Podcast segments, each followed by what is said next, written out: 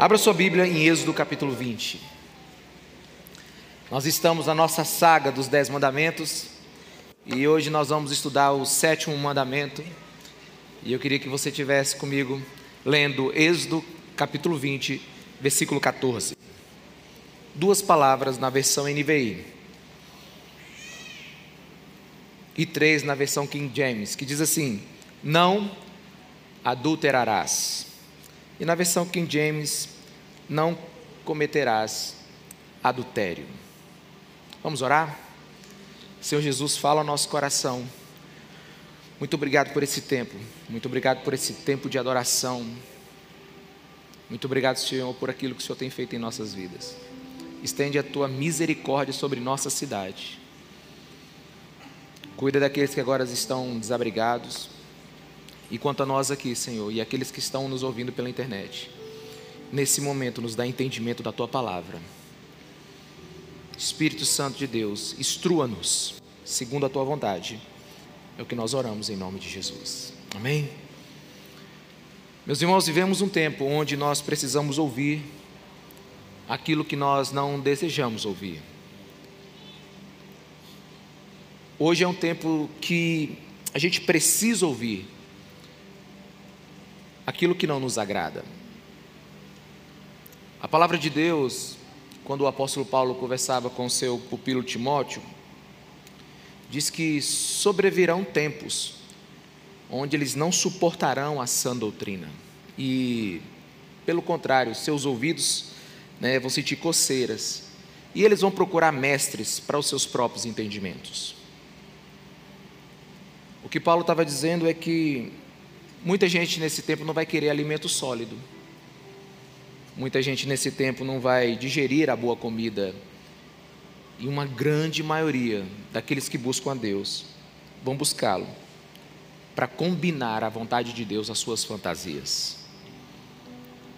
E eu sei que esse é um tempo de Jesus falar ao nosso coração e deixar a Bíblia falar por si só. Né?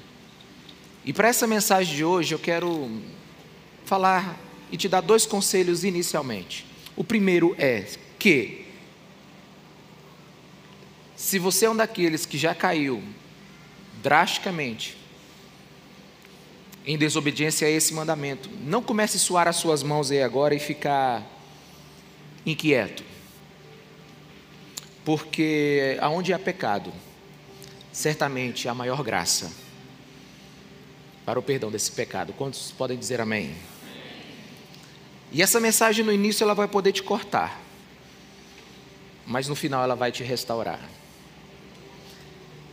O segundo conselho eu dou aos que não são casados. Pensamos que esse, esse mandamento são só para aqueles que já estão dentro da aliança do casamento, não. Esse mandamento é muito mais extenso, como você verá. Mas esse mandamento é importante para todos nós, porque esse mandamento fala de lealdade. Esse mandamento fala de proteção à família. E eu não sei como alguém pode viver sem isso. Então eu peço a atenção de todos. E vamos deixar o Espírito Santo de Deus, através da palavra de Deus, falar em nosso coração. Mas como um míssil que acerta o seu alvo, eu quero te dizer que adultério é relação sexual feita por alguém que é casado com outra pessoa que não seja seu cônjuge. E esse, esse mandamento, imediatamente, ele fala da proteção à nossa vida como família. Mas ele, ele, ele se estende um pouco mais, à luz de toda a história bíblica e de toda a doutrina bíblica, para toda a impossível imoralidade sexual.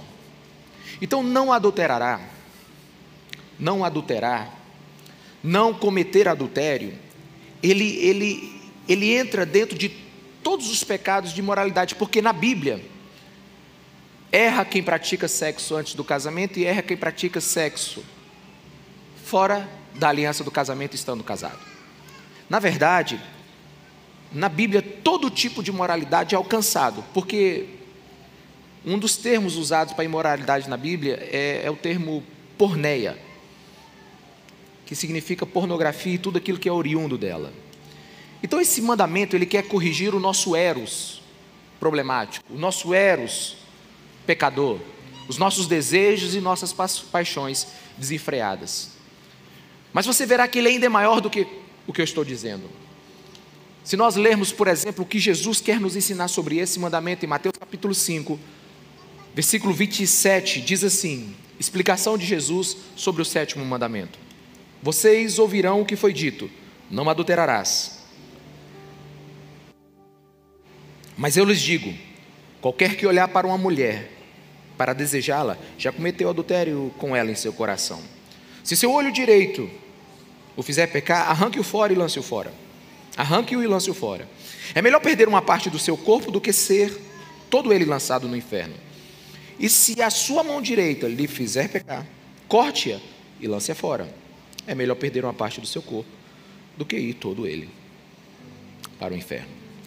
Jesus aqui revela que os fariseus, mais uma vez, como nós estudamos no domingo passado, sobre o não matarás, eles reduziram esse mandamento ao seu próprio entendimento.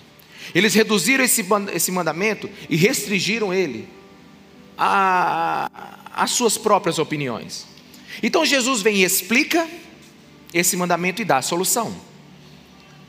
E Jesus diz que, aos olhos de Deus, aos olhos de Deus, na interpretação deste mandamento, intenção errada é igual a ação errada.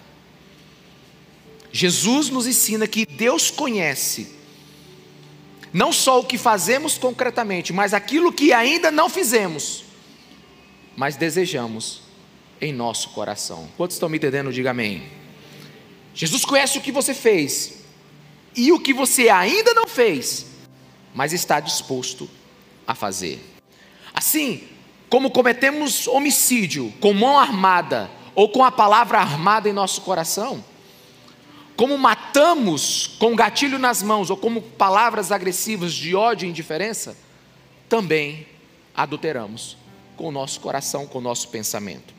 Ação e intenção é que está no coração de Jesus aqui. Mas alguns poderiam dizer: não, pastor, mas é só um playground mental. É só pensamento que eu tenho.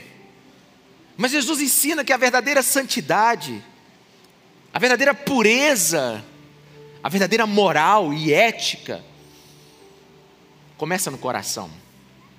Lembre-se que os fariseus eram mestres em ser exemplos externos, mas não eram exemplos diante de Deus. Eles faziam o que era correto, mas planejavam no seu coração motivações e ações que Jesus não aprovava. Então, Jesus está dizendo assim: olha, esse mandamento é muito mais do que fazer o ato em si. Esse mandamento é, é quando você usa, é quando a sedução chega à sua imaginação, é quando você começa a despir alguém com sua mente, é quando você já responde o desejo e a intenção de fazer. Não é um olhar de relance acidental, porque todos nós temos ele mas é que é o olhar fixo, demorado, com propósitos lascivos. Jesus ensina, nos, nos ensina a combater esse pecado sexual, ainda no seu estágio embrionário, que é o pensamento. Posso ouvir um amém, meus irmãos? Pureza sexual envolve pensamento, envolve palavras e envolve ações. Santidade é a condição e o estado do nosso coração. Aí vem os gênios da Escritura, né? os, os, os mestres em, em interpretar a palavra de Deus e dizer assim: mas já que a gente pensou e já pecou, por que, que a gente não, não age de uma vez logo? Já que a gente pensando peca, vamos concluir esse negócio, né? Inteligente essa pessoa, né? Pois é, mas ele não sabe que existe uma grande diferença entre você pular de um prédio e experimentar a queda de verdade. Há uma profunda diferença entre você pecar pensando nas consequências do pecado em concretizá-lo. Por isso, Jesus coloca isso aqui dentro do mesmo pacote, mas estabelece uma maneira da gente evitar que as consequências sejam drásticas. E ele usa uma, uma, uma expressão, né, uma metáfora muito interessante. Se teu olho ou mão lhe faz pecar, arranque-os e lance fora. É óbvio que Jesus não está falando de automutilação aqui. E, e, e, e no grego a palavra lhe faz pecar é lhe fazer cair numa armadilha. Lhe fazer cair numa armadilha. É ser apanhado em uma armadilha. Jesus aqui está nos ensinando a lidar radicalmente contra esse pecado. Porque alguns relacionamentos que você está tendo hoje precisam ser cortados para evitar que você caia numa armadilha. Quantos me entendem? Diga amém. Algumas coisas que estão na palma da sua mão precisam ser cortadas, porque estão te fazendo cair numa armadilha. Jesus está dizendo aqui que não é para você arrancar os seus olhos ou suas mãos, mas para você eliminar do seu cotidiano, da sua vida, algumas ações, alguns costumes. É comportar-se como se não tivesse olhos que te farão pecar. Eu lembro que eu li um livro chamado A Batalha de Todo Homem, também tem A Batalha de Toda Mulher. Eu li esse livro há uns 15 anos atrás, talvez, e eu me recordo que, é, em algum capítulo desse livro, ele diz assim: um homem precisa aprender a colocar um semáforo na sua cabeça. E aqui eu estendo também às mulheres. Porque nós homens sabemos quando uma mulher bonita aparece no nosso radar.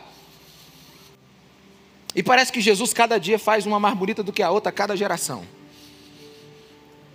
Agora o que, que acontece? Ele diz que você precisa colocar um, um semáforo na sua cabeça. Apareceu uma mulher bonita lá na frente, não é a sua. Ligue o sinal amarelo. Ela está aproximando. Ligue o vermelho e procure algo belo para você ver, tipo assim, um prego na parede, um poste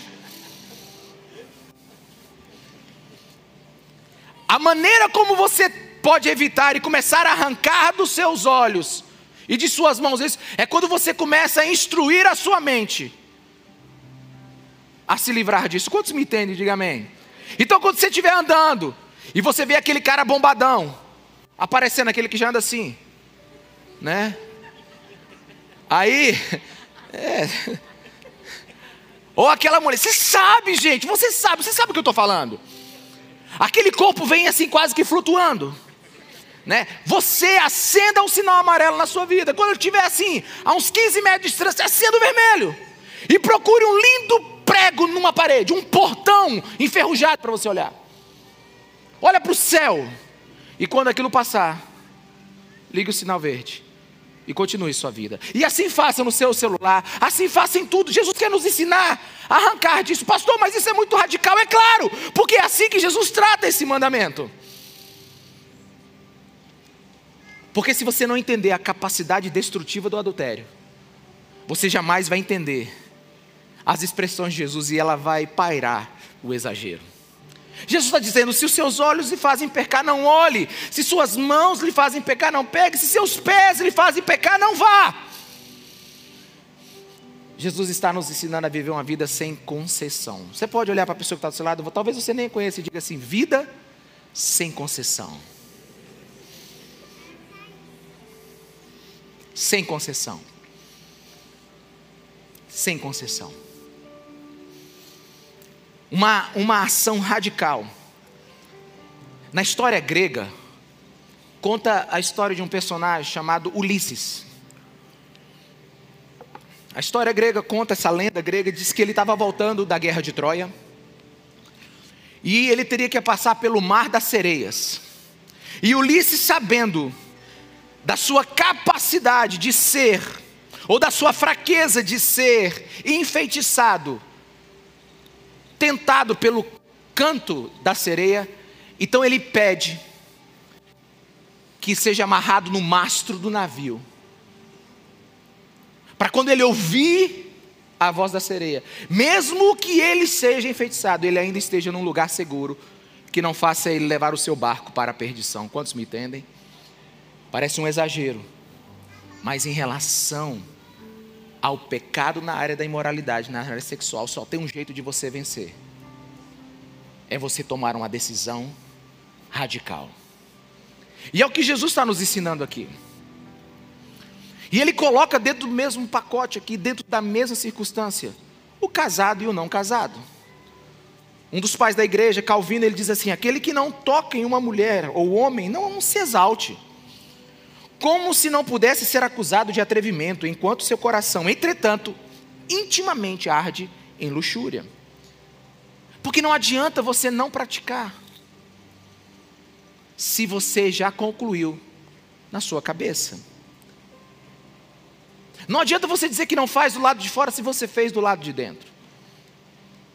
E quando você ouve as palavras de Jesus e você limita a ação delas na sua vida, não diminui o tamanho do dano. Quantos me entendem? Não adianta você pensar menor do que Jesus, porque a consequência vai ser a mesma ou maior. Porque quando o assunto é adultério, Jesus nunca exagerou. Ele foi cirúrgico quanto ao tamanho da doença e a capacidade que ela tem de destruir a nossa família e a nossa espiritualidade com ele. E eu faço um alerta severo a você, a nós, todos nós estamos aqui. O objetivo desse mandamento é a proteção à família. Portanto, se você não sabe lidar com seus desejos sexuais, sua família, me ouça, estará em constantes e ininterruptos perigos. Porque o coração imoral, ele, ele, ele é motivado pelo que é externo, mas ele já tem uma predisposição interna em fazer o que é errado. Não é o ambiente simplesmente que o motiva mas é uma mentalidade corrompida, um desejo alimentado. Não é algo que só vem de fora, mas é algo que já está sendo alimentado por dentro. E se tem uma coisa que a psicologia ensina, e a história também nos ensina, o ser humano é um ser narrativo. Ou seja, o que ele pensa é o que ele deseja fazer. E o que ele deseja fazer, geralmente, é o que ele faz. Então você narra um pensamento na sua cabeça. E muito provavelmente, ele vai ganhar pernas o suficiente para você executá-lo. Nós somos seres narrativos. Mas a partir de agora eu quero ser muito específico.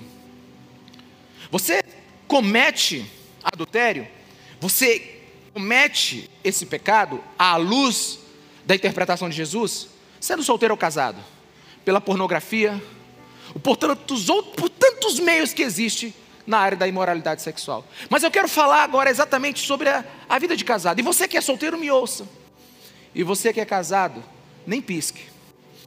Porque a questão mais importante do que você saber o que é adultério é você saber o que é casamento. Uma vez me perguntaram assim, Ricardo, Como é que a gente pode diminuir o número de divórcio? Eu digo, diminuindo o número de casamento. Só desse jeito. Porque as pessoas hoje não sabem o que é casar. E se elas não sabem o que é casar, não sabem o que é casamento, duas coisas elas irão fazer: ou destruí-lo, ou usá-lo de forma indevida. Porque aquilo que a gente não sabe o propósito, ou a gente estraga, ou a gente não usa todo o seu potencial.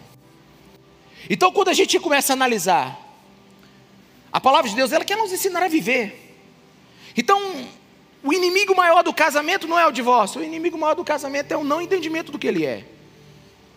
E o interessante é que a primeira vez que eu li esse mandamento, a primeira coisa que eu percebi foi: Deus não diz com quem você vai casar, mas diz que depois de você casar, você precisa agir de determinada maneira. Quantos me entendem? Diga amém. Aqui não há uma, uma, uma base para uma escolha, mas há uma base para permanecer com quem você escolheu. Aliás, eu quero fazer um teste com você que é 100% é, comprovado. Quem quer saber se realmente casou com a pessoa certa aqui na sua vida? Levanta sua mão aí, por favor. Quem quer saber? Quem quer saber? Quem quer ter certeza? Não, levanta a mão aí, não tem vergonha não. Né? pois é, eu vou te ensinar agora um teste que é 100%. É melhor do que DNA. Você vai lá na sua casa hoje e vai procurar a tua certidão de casamento. O nome da pessoa que estiver lá é a pessoa certa que Deus escolheu para você.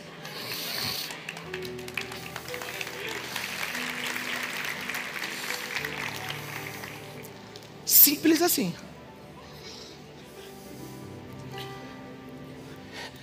Jesus não manda você casar e nem diz com quem você deve casar.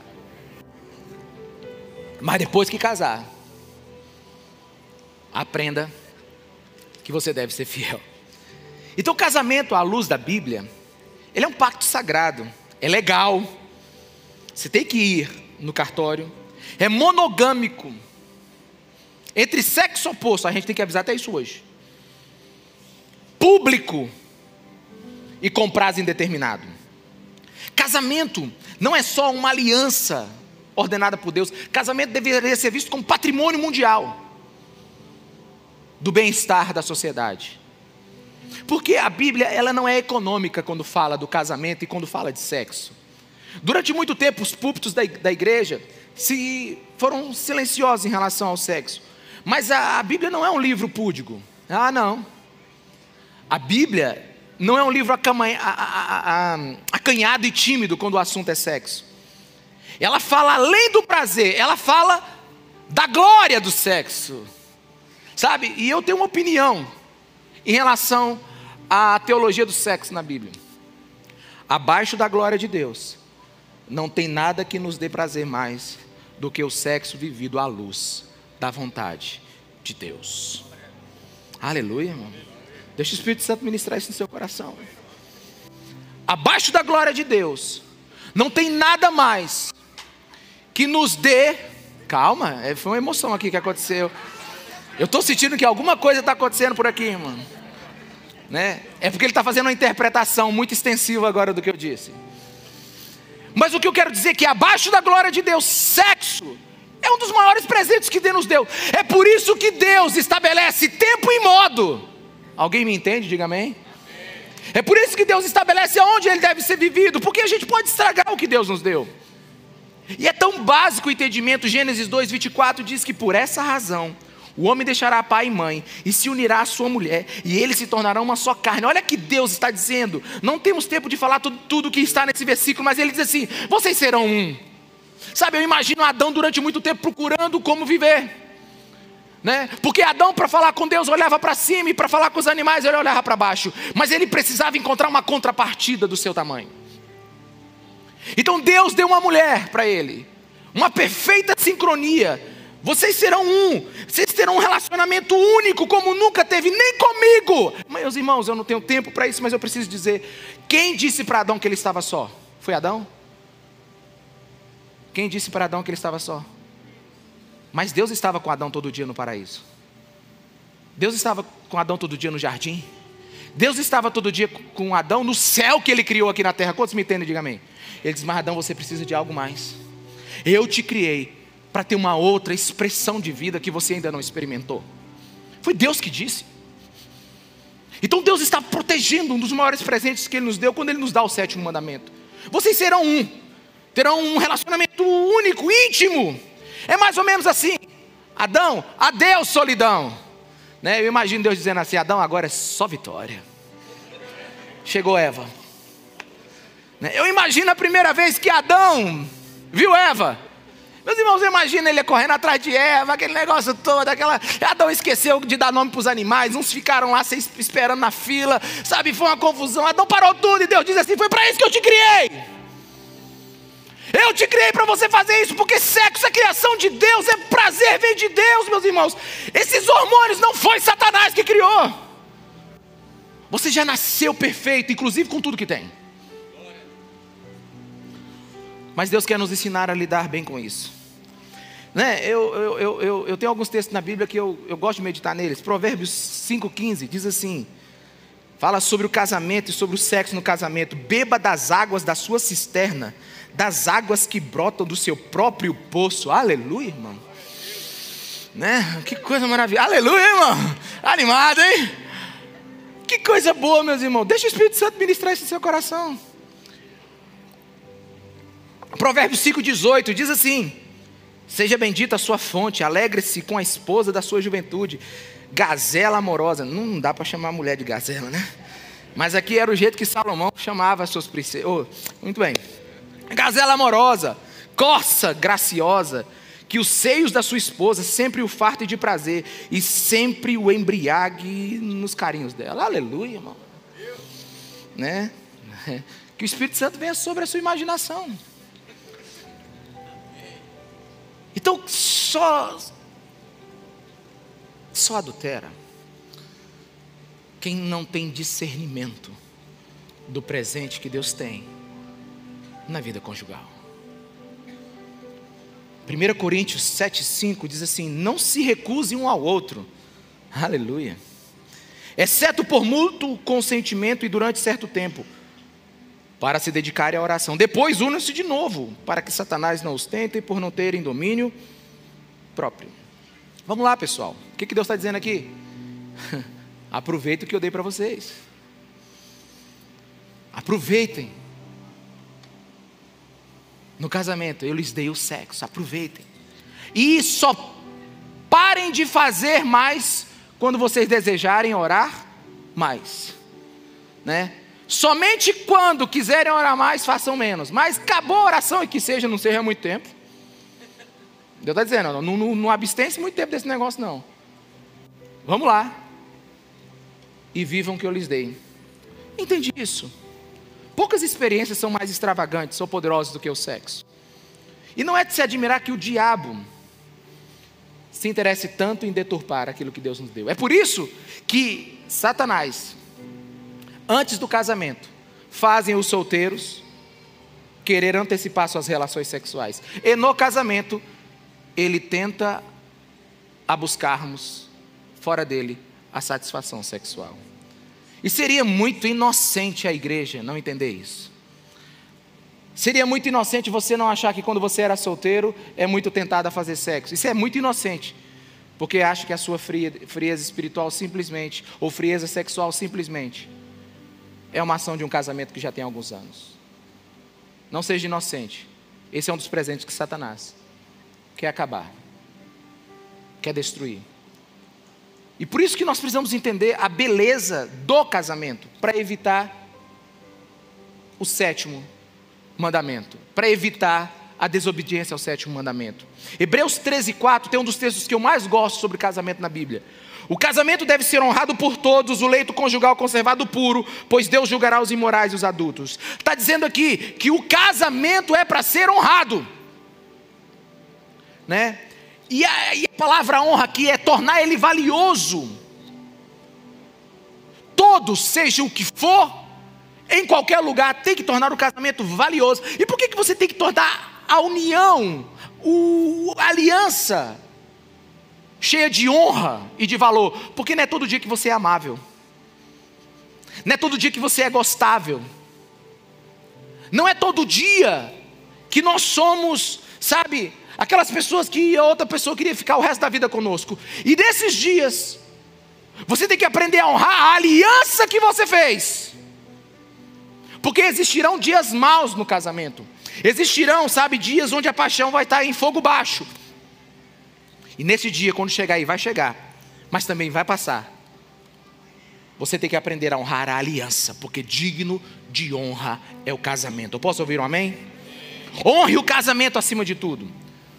Eu acabei de ler uma, uma biografia de Dietrich Bonhoeffer. Ele diz o seguinte: Não é o amor de vocês que sustenta o casamento, mas de agora em diante, em diante é o casamento que sustenta o amor de vocês.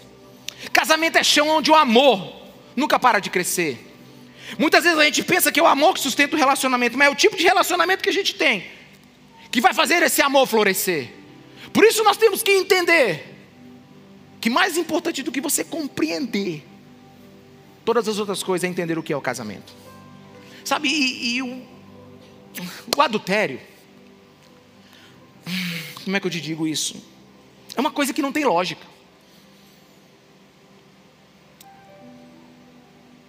Porque tem muita gente que diz assim: o fruto do, do, do meu erro, do meu, do meu pular de cerca no casamento, foi que meu casamento caiu na rotina. Meus irmãos, deixa eu falar uma coisa para você. O que não tem rotina não cresce.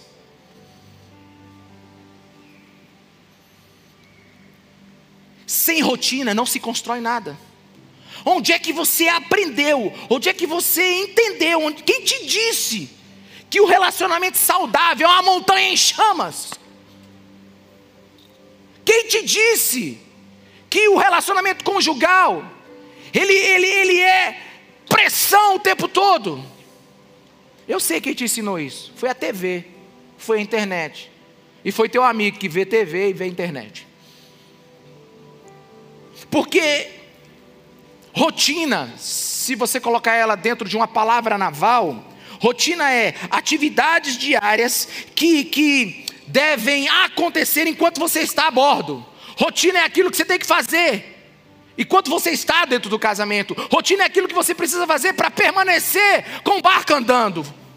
Acorda, meu irmão. Quem tem filho sabe que precisa ter rotina. Eu tenho três filhos. Tenho esposa. A gente precisa ter rotina. Sabe, o problema é que a sua rotina, ou talvez as nossas rotinas, não são sábias. Ah, uma vez um casal foi reclamar que não estava tá morando muito, que a intimidade não estava lá, essas coisas. Eu falei assim: vocês têm o dia da semana para fazer isso? Eles disseram: tem que marcar dia agora, pastor. Eu digo: é. Então quer dizer que a gente tem que marcar dia para ter intimidade, para namorar? Eu digo: tem que marcar, meu irmão. Se não está funcionando, marca. Então, e por quê? Porque na, quando for no, na, naquele dia, a mulher já sabe que tem que comparecer. O cara já sabe que já tá, que tem que chegar mais cedo em casa. A rotina estabelece prioridade. Quantos estão me entendendo? Diga amém. Eu falei terça, quinta e sábado.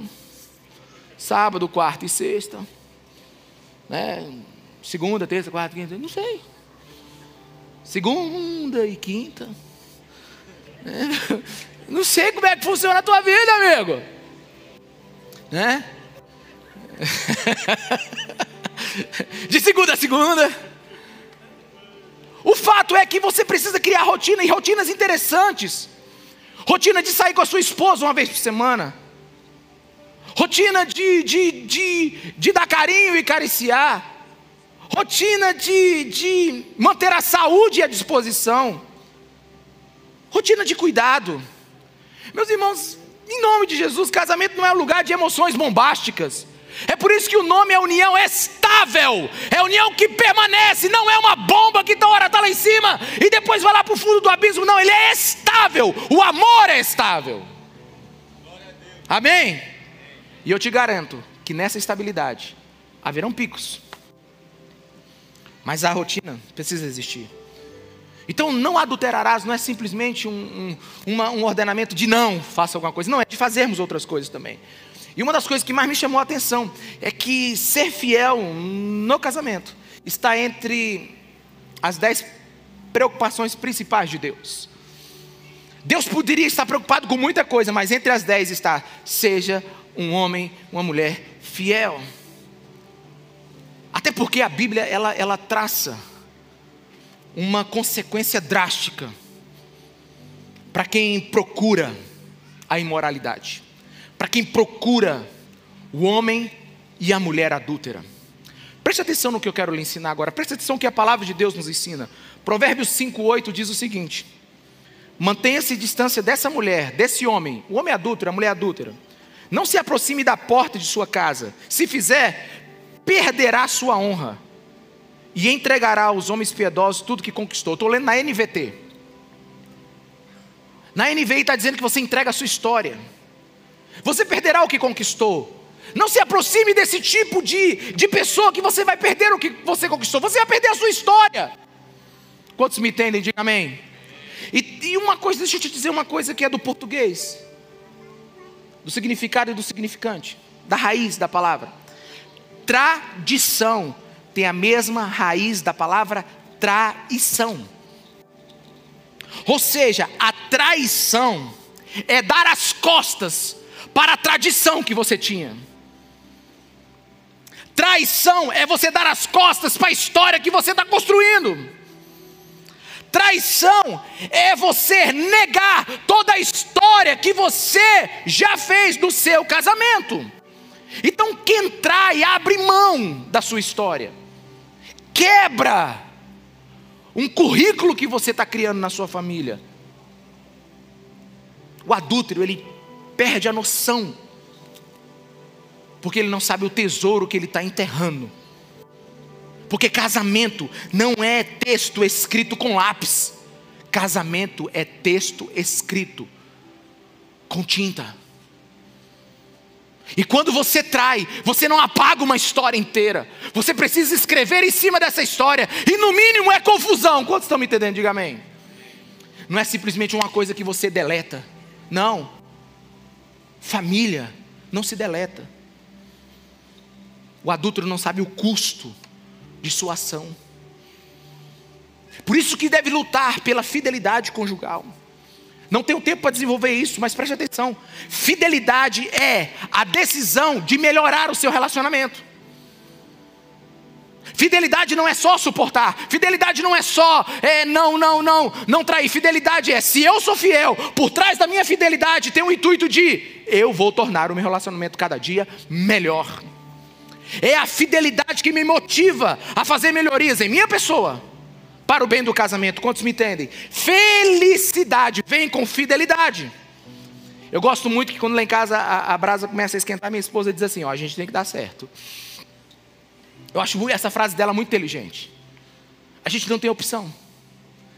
E se a gente tem que dar certo, significa a gente tem que mudar. Aí ah, quase todas as vezes quem tem que mudar sou eu. A gente tem que dar certo. Ela está dizendo o quê? A nossa fidelidade precisa alimentar nosso desejo de tornar o nosso casamento melhor a cada dia. Eu casei com 22 anos. Eu não sabia muito bem o que eu ia encontrar dentro do casamento, mas eu me lembro de uma coisa, meus irmãos, das minhas decisões de casar. Eu sabia qual era a mulher que eu queria casar. E sabia que na minha cabeça meu casamento não tinha prazo determinado. Eu nunca casei para separar. Essa palavra nunca esteve na minha boca. E não foi fácil. Estava conversando com a minha esposa esses dias, né? Nós vamos fazer 30 anos que nós estamos juntos, desde o namoro esse ano. E as pessoas pensam que casamento é uma coisa pronta. Não. Você tem que investir muito tempo, tijolo, cimento. Você tem que investir sobre ele. Porque se você quer ser fiel, você está declarando que você quer ser uma pessoa que mude o suficiente para que teu casamento possa permanecer. Porque quem quer ser infiel, quem quer adulterar, não precisa se preocupar em melhorar. Mas quem quer ser fiel, quem quer estabelecer fidelidade, ele já está dizendo para o seu cônjuge que se depender dele, ele fará o que é possível. Quantos me entendem? Diga amém. Meus irmãos, nós temos que entender casamento porque o estilo de adultério é um estilo impraticável. Meus irmãos, praticável é família. Amém?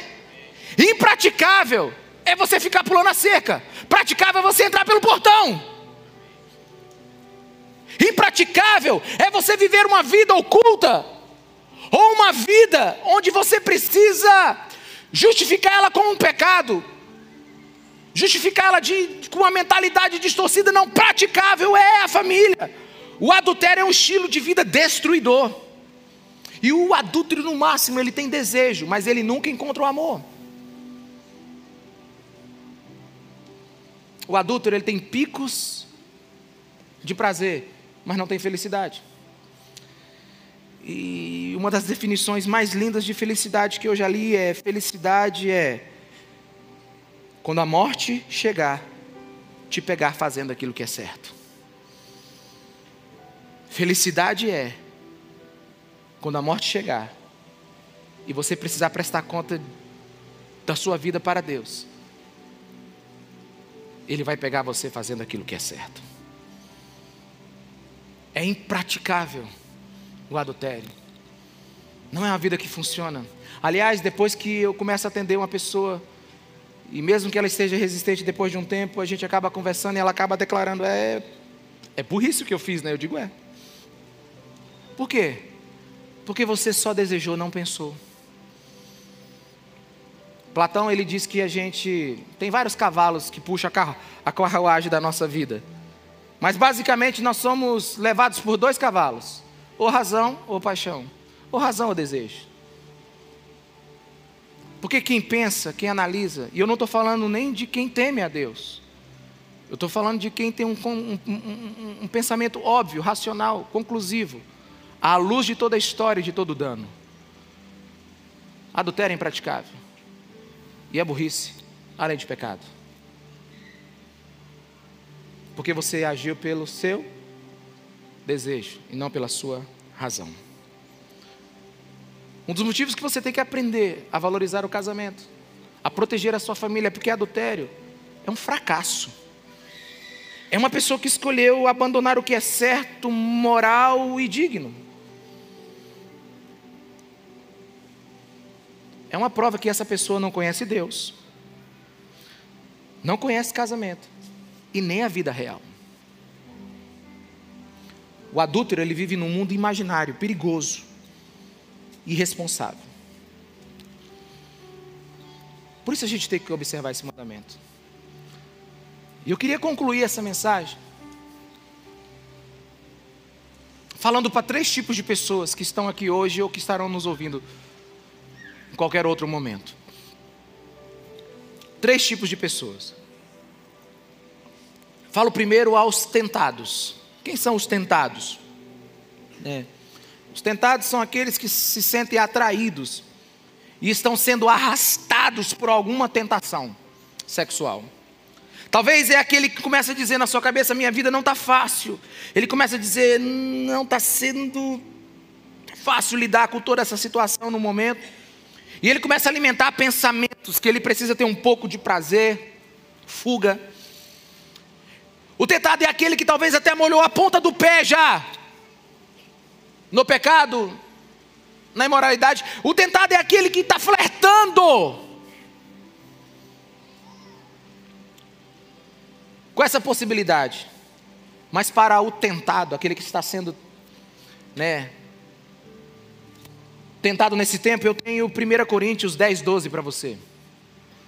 Que diz assim: Assim, aquele que julga estar firme, cuide-se, para que não caia. Não sobreveia a vocês tentação que não fosse comum aos homens.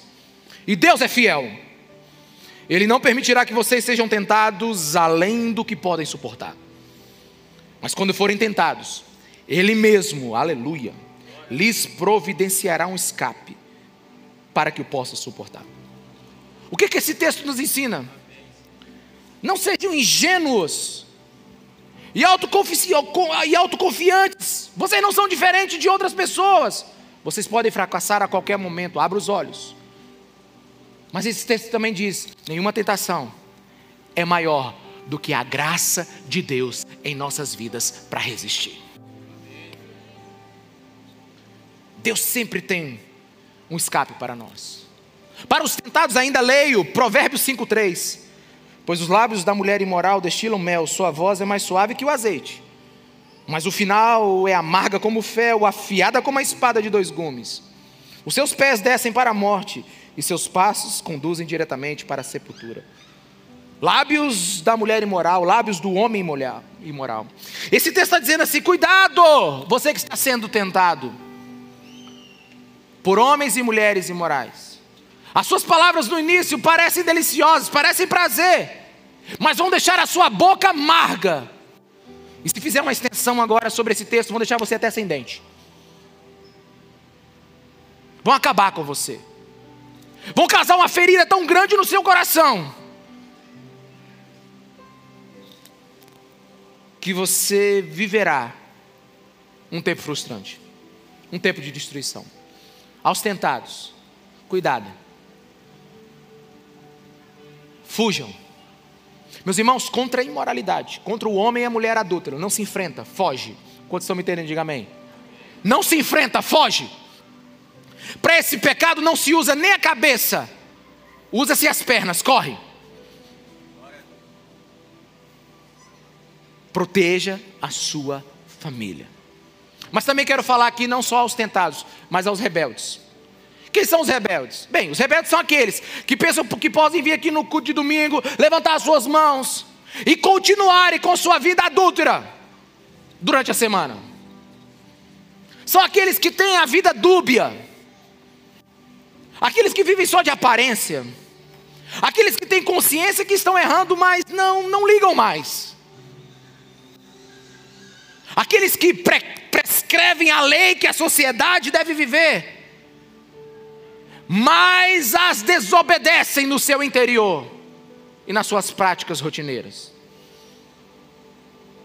Eu falo aos rebeldes que antes de você abrir a boca para corrigir a sociedade, veja como é que está o estoque moral da sua vida. porque você não tem autoridade para isso. É aqueles que acham que o casamento é descartável, é dispensável, mas suas paixões desenfreadas não. Cuidado você que está pensando isso. Aqueles que suas decisões são respaldadas pelos seus sentimentos e não pela verdade. Para você eu tenho Gálatas 6, 7, que diz assim: Não se deixe enganar, de Deus não se zomba. Pois o que o homem semear, isso também colherá. Quem semeia para a sua carne, da carne colherá destruição. Mas quem semeia para o espírito, do espírito colherá a vida eterna. Esse texto está dizendo: Deus não é bobo. Ninguém faz Deus de tolo. Não vai demorar. Deus não vai deixar você protegido, Ele não colocará sua mão sobre você. E você vai colher o fruto das suas escolhas. E esse texto é bem claro, ele vai dizer o seguinte: não se esqueça, a decisão foi sua. Não se esqueça, a decisão foi sua. Leio para você, para nós. Leio para todos aqueles que estão resistindo muitas mudanças na sua vida. Tiago 4,4 que diz assim: adúlteros, vocês não sabem que a amizade com o mundo é inimizade com Deus? Quem quer ser amigo do mundo faz-se inimigo de Deus. Ou vocês acham que é sem razão que a Escritura diz que o Espírito que Ele faz habitar em nós tem fortes ciúmes? Mas Ele nos concede graça maior. Por isso diz a Escritura: Deus se opõe aos orgulhosos, mas concede graça aos humildes. Ei, presta atenção aqui. Deus concede graças aos humildes. Tem pessoas que pensam que esse processo de recuperação do casamento é uma humilhação. Não é uma humilhação, é uma humildade. Humilhação é quando você acha que você está fazendo só para você mesmo. Humildade é quando você está fazendo para os outros. Humildade é quando eu estou pensando em Deus, eu estou pensando na minha família. Humilhação é quando você acha que vai ser só contigo. Mas a palavra de Deus diz assim: portanto, submetam-se a Deus, sejam humildes, resistam ao diabo e ele fugirá de vocês. Aproxime-se de Deus e ele aproximará de vocês. Pecadores, limpe as mãos e vocês que têm a mente dividida, purifiquem o coração. Entristeçam-se, lamentem e chorem. Troque o riso por lamento e a alegria por tristeza. Humilhe-se diante do Senhor e ele os exaltará, os levantará. Esse texto o pastor de Jerusalém, Tiago, diz assim: pare de tentar passar a perna em Deus. Deus não vai dar cobertura para você, mude. Meus irmãos, você sabe o que é neurose? Neurose é a negação da realidade. Não, eu não traio. Não, eu não estou fazendo nada errado. E continua fazendo. Isso é neurose. Você está traindo? Não, não, não. Irmãos, isso é exaustivo, destrutivo, estressante. A gente mal mal aguenta uma vida e ter que sustentar duas. Trair e ficar negando é insano. Quando no mínimo esquizofrênico. Então eu falei aos tentados e falei aos rebeldes. Agora eu quero falar aos quebrantados e arrependidos. Aqueles que odeiam o que fizeram, ou que passaram a odiar hoje. E que seu erro não é o que você é, amém? O seu erro não é o que você é. Que decide confessar e deixar o seu pecado. Sabe que é necessário um momento de confissão. Que o pecado precisa ser colocado para fora. Que você precisa ouvir a sua voz assumindo: Eu traí. Porque perdão é um movimento para fora. O pecado sai pela boca. E a ação correta diante do adultério diante da traição, é o retorno à tradição, é o retorno para casa, é o retorno para a família. E a você que está arrependido e vai fazer isso hoje, parabéns, por aceitar a verdade sobre a sua vida. E para você eu tenho o Salmo 130, versículo 1. Das profundezas clamo a ti, Senhor. Ouve, Senhor, a minha voz. Estejam atentos os teus ouvidos às minhas súplicas. Se tu, soberano Senhor, se tu, soberano Senhor, registrasses os pecados, quem escaparia? Graças a Deus que a contabilidade de Deus em relação aos nossos pecados, em nome de Jesus Cristo, está resolvido. Mas contigo está o perdão, para que seja temido. Para aqueles que se arrependem. 1 João 1, 8.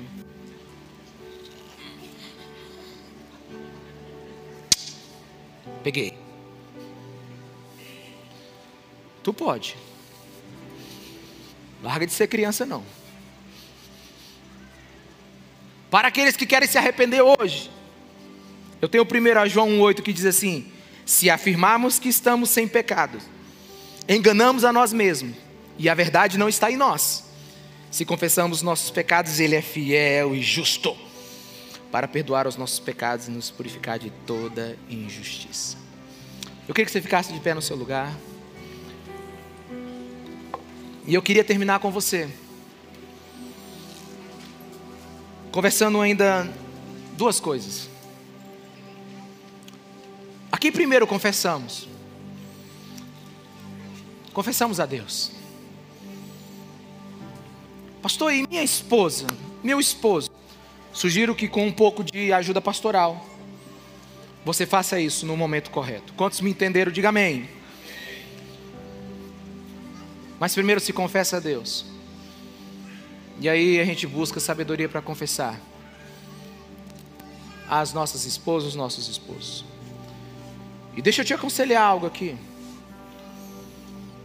Ah, como é que eu digo isso? Meus irmãos, você vai se arrepender de não ter se arrependido um dia. Você vai se arrepender de se arrepender tarde demais. Por isso, escolha o caminho difícil e íngreme. Escolha o caminho árduo, que é o caminho da restauração do casamento. Faça isso por Deus. Faça isso por sua família. E faça isso por você. E um conselho a você que foi traído e vai ouvir do seu cônjuge a confissão dele um dia.